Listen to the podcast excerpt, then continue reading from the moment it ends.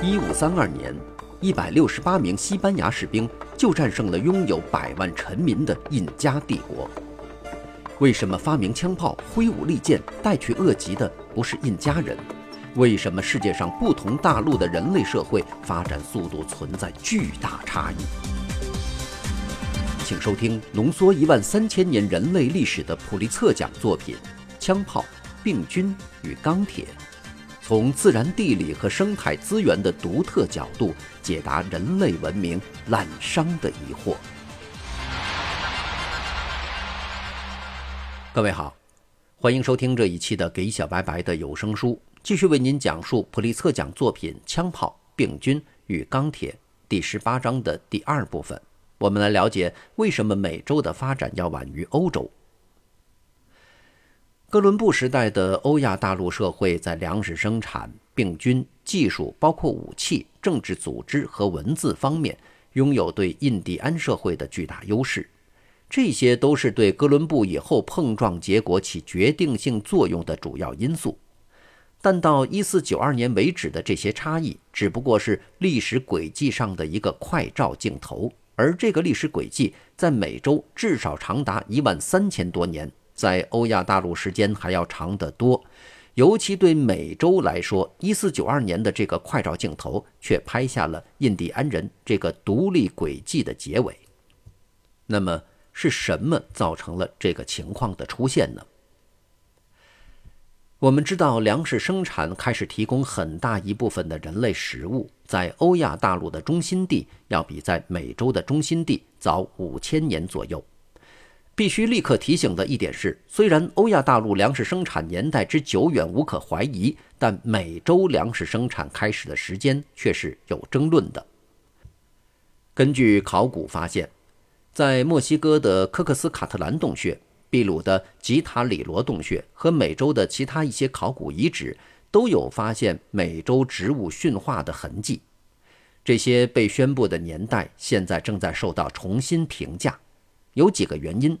最近直接用碳十四对一些作物残存进行的测定，在有些情况下得出了较近的年代。以前所报道的较早的年代是以遗址中一起出土的木炭为根据的，这些木炭被认定是与作物残存属于同一时期，但是也可能不是。有些年代较早的植物残存，原来究竟是作物或者只是采集来的野生植物，其身份还不能确定。不过，即使美洲驯化植物开始的时间早于此前所列的年代，美洲的农业无疑直到比欧亚大陆中心地晚得多的时候，才为美洲中心地人类大部分卡路里的摄入和定居生活提供基础。我们在第五章和第十章中都了解到，每一个半球只有较小的几个地区充当中心地，粮食生产首先在那儿出现，接着向外传播。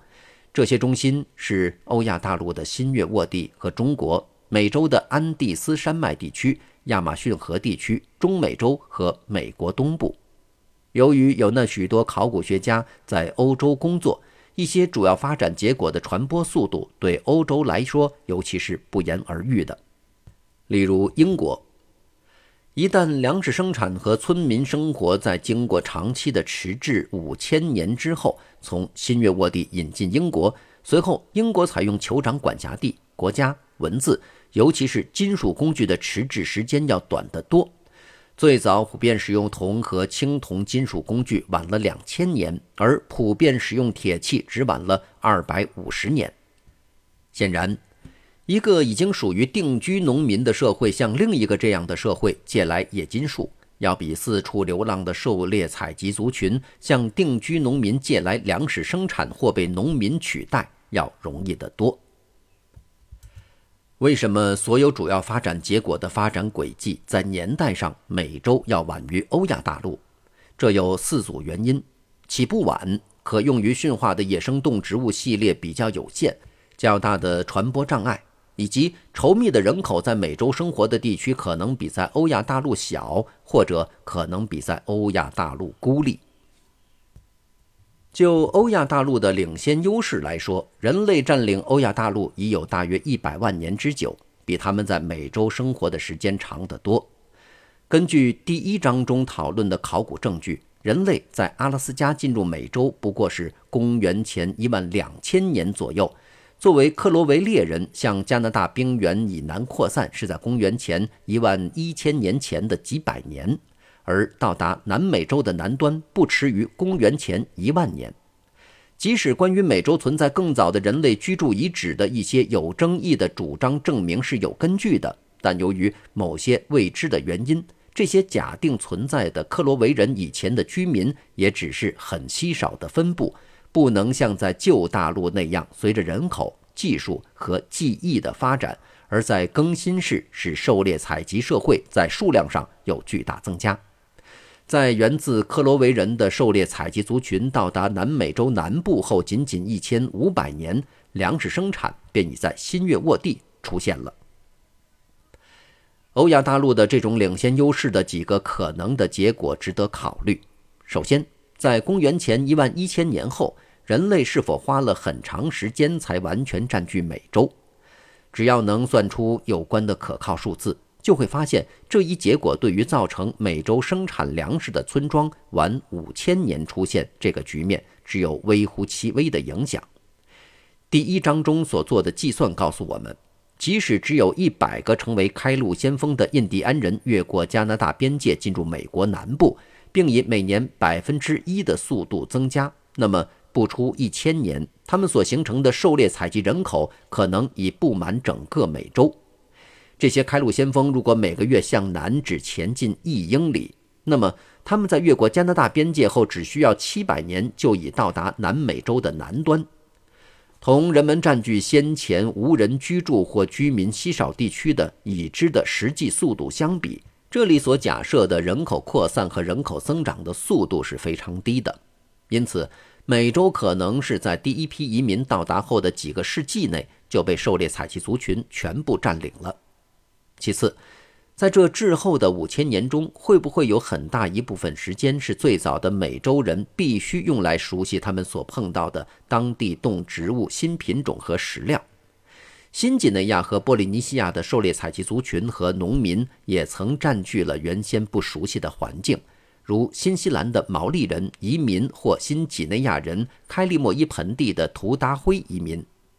如果我们能以这些人为例，再一次用类比方法进行推理，那么美洲的这些移民大概在远远不到一个世纪的时间内，也发现了最好的石料。并学会了把有用的野生动植物和有毒的野生动植物分别开来。第三，欧亚大陆人在发展适合本地的技术方面的领先优势情况又是如何呢？新月沃地和中国的早期农民是这种技术上的继承者，而这种技术是行为上的现代智人几万年来为利用这些地区的当地资源而发展起来的，例如石莲。地下窖藏穴以及新月沃地的狩猎采集族群，为了利用野生谷物而逐步发展起来的其他技术，对新月沃地最早的生产谷物的农民来说，都是现成可用的。相比之下，美洲的最早移民在到达阿拉斯加时所带来的，只是适合在西伯利亚北极地区动员使用的设备。他们每到一处，都得为自己发明适合新环境的设备。这种技术上的滞后，可能对印第安人发展的迟缓起了重大作用。造成这种迟缓的一个甚至更明显的因素，是可以用于驯化的野生动植物。第六章中讨论过，狩猎采集族群之所以采纳粮食生产，不是因为那可能会给他们的子孙后代带来好处，而是因为早期的粮食生产开始显示了对狩猎采集生活方式的优势。早期的粮食生产与狩猎采集活动的竞争，在美洲不及在新月沃地和中国那样激烈。这一部分是由于美洲几乎没有可以驯化的野生哺乳动物，因此早期的美洲农民仍然依靠野生动物来获得动物蛋白，所以必定以一部分时间仍然去从事狩猎采集活动。而在新月沃地和中国，植物驯化之后，紧接着就是动物驯化，这样。就及时地发展出全套粮食生产，最后取得了对狩猎采集活动的胜利。此外，欧亚大陆的家畜通过提供粪肥，并最后通过拉犁，使欧亚大陆的农业更具竞争力。美洲野生植物的特点也是印第安人粮食生产竞争力差的一个原因。这个结论在美国东部看得最为清晰，因为那里只有十种是驯化的，包括小籽粒的谷物，而没有大籽粒的谷物，还有豆类植物、纤维作物或栽培的水果树或坚果树。这对中美洲的主要作物玉米也是很清楚的，因为玉米的传播使它也成了美洲其他地方的主要作物。虽然新月沃地的野生小麦和大麦在几个世纪内几乎没有什么改变就演化成作物，但野生的墨西哥类鼠鼠可能需要几千年的时间才能演化成作物，同时必须在繁殖生物学和对接子的能量分配方面经历巨大变化，使种子失去坚硬的外壳，并大大增加玉米棒子的尺寸。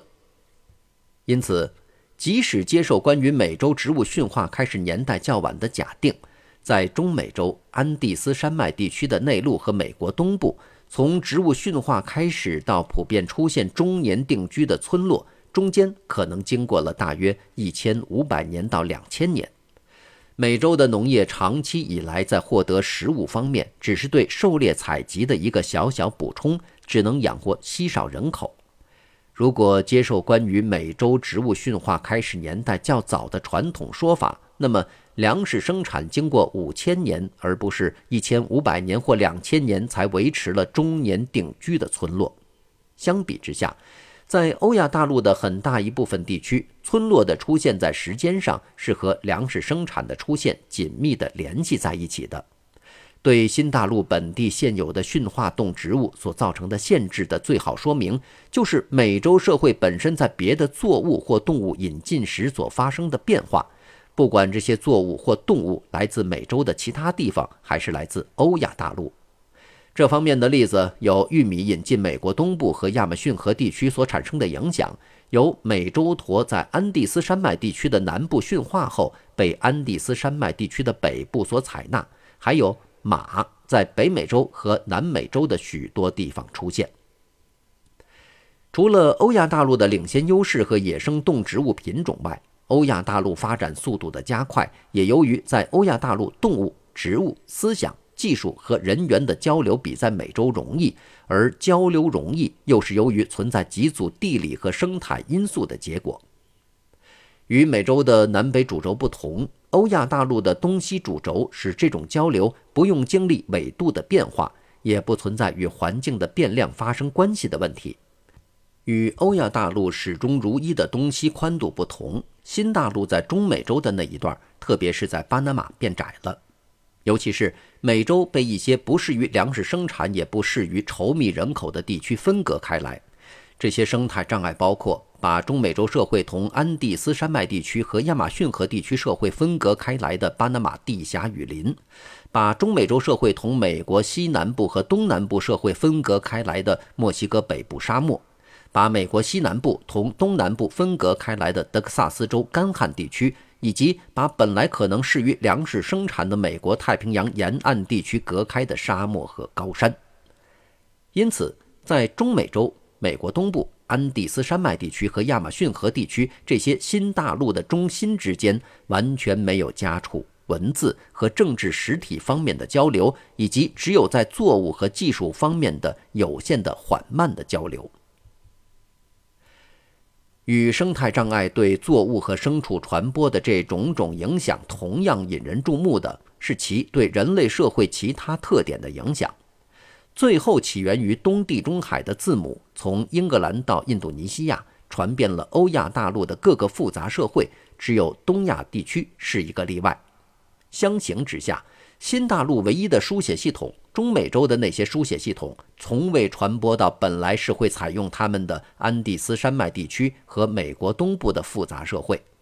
在中美洲作为玩具的零件而发明出来的轮子，从未与安第斯山脉驯化出来的美洲驼碰头，以便为新大陆产生装有轮子的运输工具。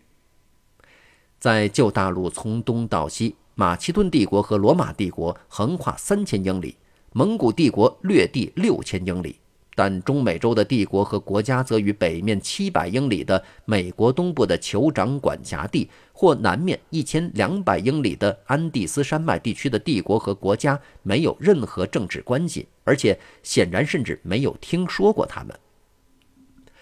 与欧亚大陆相比，美洲在地理上更为支离破碎的这种状况，也在语言的分布上反映出来。语言学家们一致同意，欧亚大陆的语言除几种外，可以分为大约十几个语系，每一个语系包括多达几百种亲属语言。就印欧语系来说，它所分布的地区包括欧洲的大部分，再向东经过西亚很大一部分地区到达印度。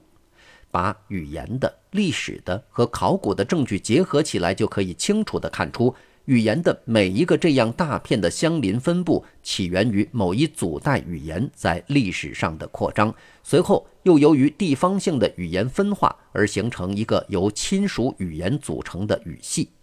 大多数这样的扩张似乎可以归因于粮食生产社会中说这一祖代语言的人对狩猎采集族群所拥有的优势。但是，除了美洲北极地区的爱斯基摩阿留申语系和阿拉斯加、加拿大西北部与美国西南部的纳迪尼语系，美洲没有为语言学家普遍承认的大规模语言扩张的例子。专门研究印第安语言的大多数语言学家，除了爱斯基摩语系和纳迪尼语系，看不出还有其他大的明确的语言分类。他们最多认为。现有证据只够把其他印第安语言分为一百个或更多的语族或孤立的语言。语言学家们在商定对印第安诸语言进行分类时所遇到的困难，反映了印第安复杂社会本身在新大陆扩张时所碰到的困难。如果任何从事粮食生产的印第安族群带着他们的作物和牲口成功地向远处扩张，并在广大地区内迅速取代狩猎采集族群，他们可能会留下如同我们在欧亚大陆看到的那样容易辨认的语系遗产，而印第安诸语言之间的关系也就不会引起争论了。因此，我们已经找到了三组有利于欧洲人入侵美洲的终极因素。欧亚大陆人类定居时间长的领先优势，